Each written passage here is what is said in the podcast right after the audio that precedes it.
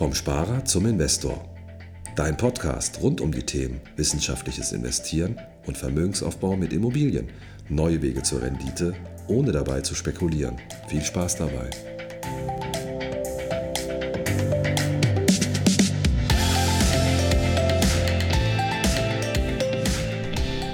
Hallo und herzlich willkommen zum neuen Podcast vom Sparer zum Investor.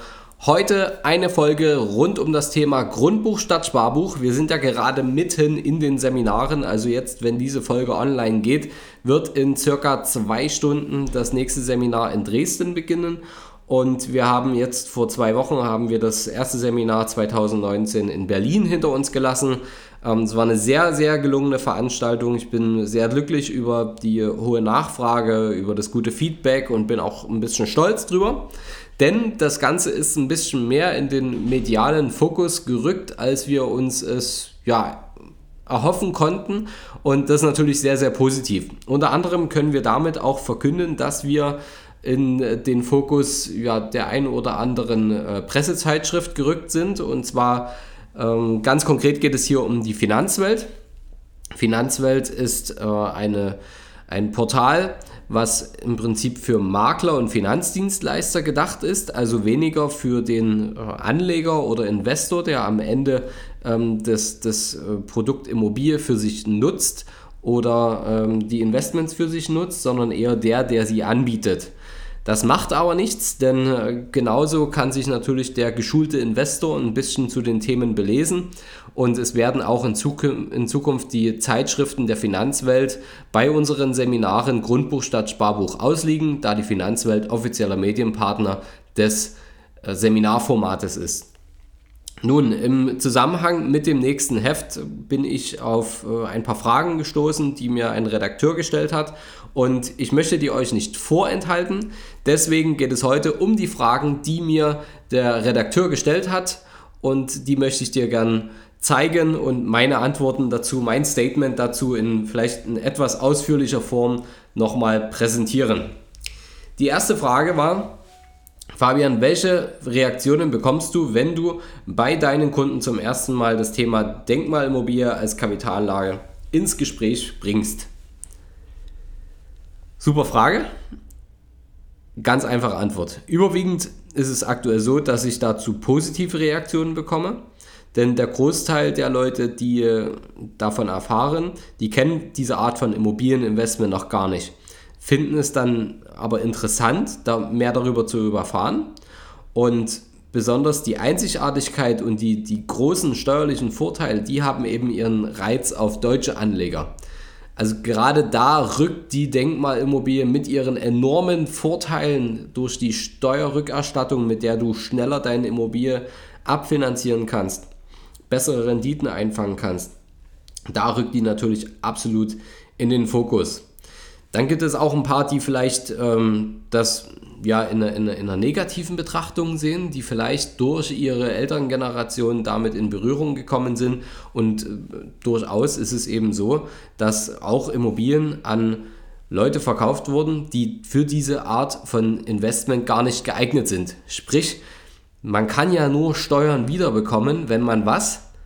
Genau, wenn man Steuern zahlt. Und zwar viel. Ja, die Denkmalimmobilie, die beginnt ab einer bestimmten Range von zu versteuernden Einkommen pro Jahr. Unser Experte Guido Mayhack sagt, okay, sobald du in den Spitzensteuersatz in Deutschland gerätst, das kann schon knapp über 60.000 Euro beim Single-Haushalt sein.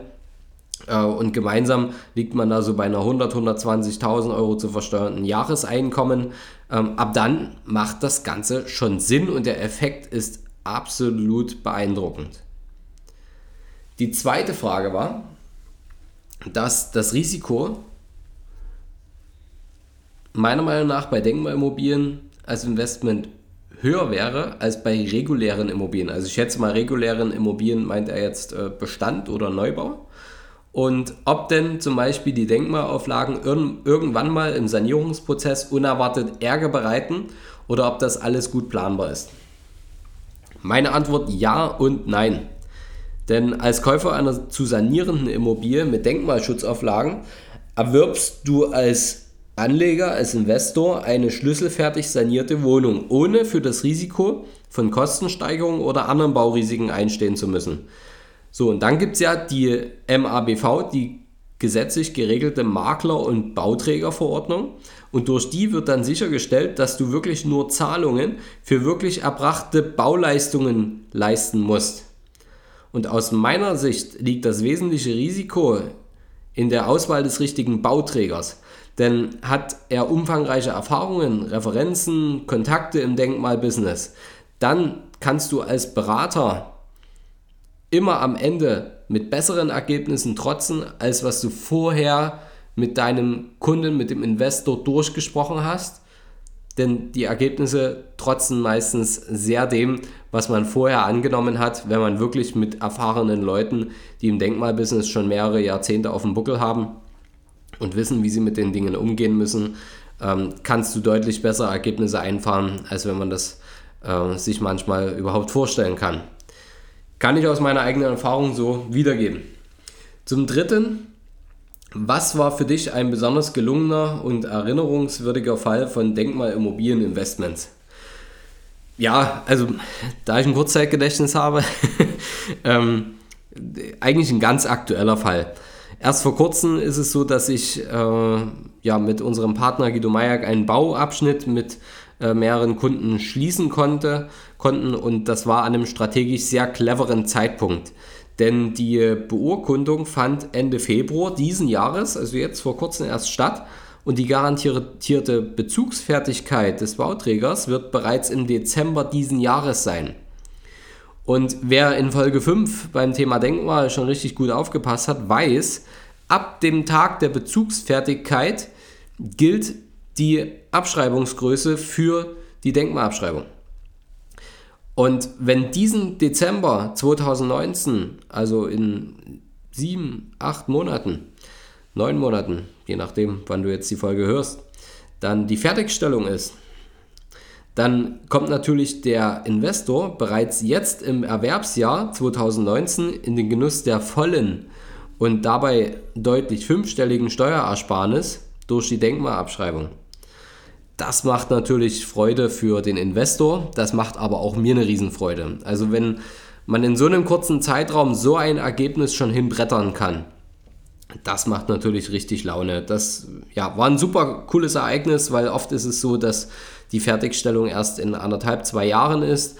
Und äh, hier haben es die Umstände einfach zugelassen, dass hier ein kurzer Zeitraum nur zwischen Notartermin und Fertigstellung des Objektes herrscht und dass da die volle Abschreibung schon im Erwerbsjahr genossen werden kann. Absolut außergewöhnlich und macht einen Riesenspaß für alle Parteien. Super Sache. Ähm, viel mehr möchte ich gar nicht verraten zum Thema Denkmalinvestment, weil wenn du dich entscheiden solltest, in zwei Stunden jetzt noch beim Seminar dabei zu sein in Dresden, dann bist du natürlich herzlich eingeladen. Und dann sag bitte, dass du über den Podcast kommst und äh, dann lässt sich bestimmt noch jemand rein, weil wir haben noch ein paar äh, Stühle, die wir hinten mit ranstellen können. Ansonsten sind wir im Prinzip ausverkauft.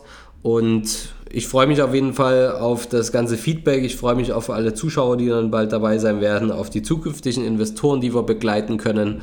Und ja, wenn es mit der Nachfrage so weitergeht, denn wir haben auch bei der Finanzwelt einen Artikel und Facebook-Artikel bekommen, dass unser Seminar hier in Dresden stattfindet dann äh, werden wir mit Sicherheit das Ganze nochmal fortfahren. Wir haben ja noch andere Standorte dieses Jahr geplant. Also ich halte dich da auf dem Laufenden. Und äh, vielleicht wiederholen wir das auch in Berlin und in Dresden nochmal. Schauen wir mal, ich will noch nicht zu viel versprechen. Dann kannst du natürlich auch mit dabei sein. Wenn dich das Thema Denkmalimmobilien, Bestandsimmobilien, Neubauimmobilien interessiert, dann schick mir auch gerne einfach mal eine Mail mit deinen Fragen, die du dazu hast. Weil oft ja, steht man so vor diesen Gedanken, Mensch und ab wann und wie und wo und was. Bitte lass es mich wissen. Ich kann die Fragen hier im Podcast beantworten. Ich kann dir natürlich auch per E-Mail antworten oder schick mir eine Nachricht bei Instagram. Lass mich einfach wissen, was in deinem Kopf zum Thema Immobilieninvestment so herumschwirrt. Zöger nicht, mir mal zu schreiben. Und äh, vielleicht kann ich dir bei der einen oder anderen Frage mit ja, Sachverstand und äh, logischem Denken und ähm, ein paar Insider-Informationen helfen, dass du schneller zur eigenen Immobilie, natürlich vorausgesetzt als Investment, Der ein oder andere Selbstnutzer ist zwar auch bei uns dabei und kann den Vorteil genießen, dass wir sehr, sehr nah an den Initiatoren sitzen und dass man da durchaus bei einer frühzeitigen Planung auch ja, sein eigenes Wohnparadies so schaffen kann, wie man sich selber vorstellt und die Grundrisse so an, für sich anpasst, bevor das Projekt überhaupt in den Baubeginn geht. Aber gut, ich schweife schon wieder aus. Schick mir deine Fragen, ich freue mich drauf und bis bald, wenn es wieder heißt, vom Sparer zum Investor.